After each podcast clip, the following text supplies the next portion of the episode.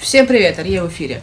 Если вы до сих пор думаете, что культуру создают художники, писатели и композиторы, вы немного ошибаетесь. И сегодня я вам расскажу, при чем здесь рядовые пользователи и софт. Интро.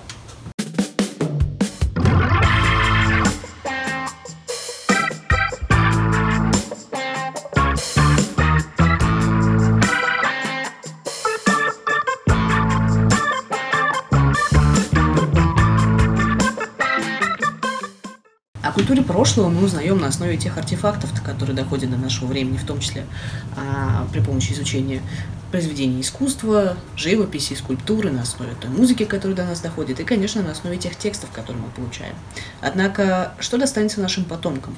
Кроме очевидной материальной культуры, которая им достанется, они будут иметь дело с нашими цифровыми следами, с теми картинками, текстами, видео и музыкой, и всем тем, что мы с вами создали и распространили при помощи а, интернета и в том числе социальных сетей. Так вот, осознавая это, и в том числе растущую роль приложений в конструировании культуры, исследователи разработали концепт, который называется культурный софт.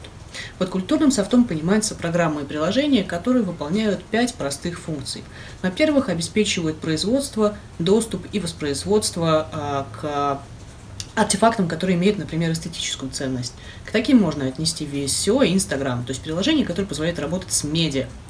Во-вторых, это приложения, которые обеспечивают доступ к знанию. Например, Википедия, например, Курсера, да, доступ к производству и воспроизводству знаний. В-третьих, это приложения, которые обеспечивают коммуникацию. Мессенджеры, Facebook, социальные сети и все такое.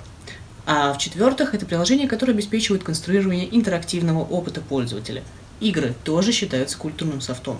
Ну и, наконец, в-пятых, это приложение, которое обеспечивает конструирование информационной или слегутной цифровой среды.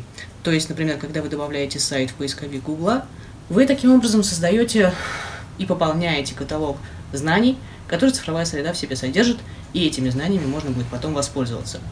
А, кроме того, культурный софт можно разделить на два типа. Это софт медийный, то есть который позволяет пользователю создавать, распространять и воспроизводить а, артефакты медийные, то есть видео, картинки, звуки и тексты. И, во-вторых, это социальный софт, который обеспечивает взаимодействие пользователей в глобальном смысле. И тут, конечно, необходимо также упомянуть не только почтовые клиенты, не только мессенджеры, но и также, разумеется, любые приложения, которые обеспечивают коммуникацию, в том числе профессиональную. Например, это может быть Slack, например, это может быть Asana и любой другой планировщик, который так или иначе обуславливает вашу профессиональную коммуникацию. Для гуманитария нет ничего сложнее, чем попытаться уложить емкую мысль в какие-то совершенно сжатые временные сроки. Однако я очень надеюсь, что я с ними справилась.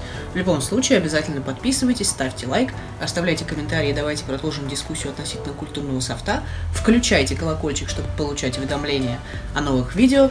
Ну и до скорых встреч. Пока!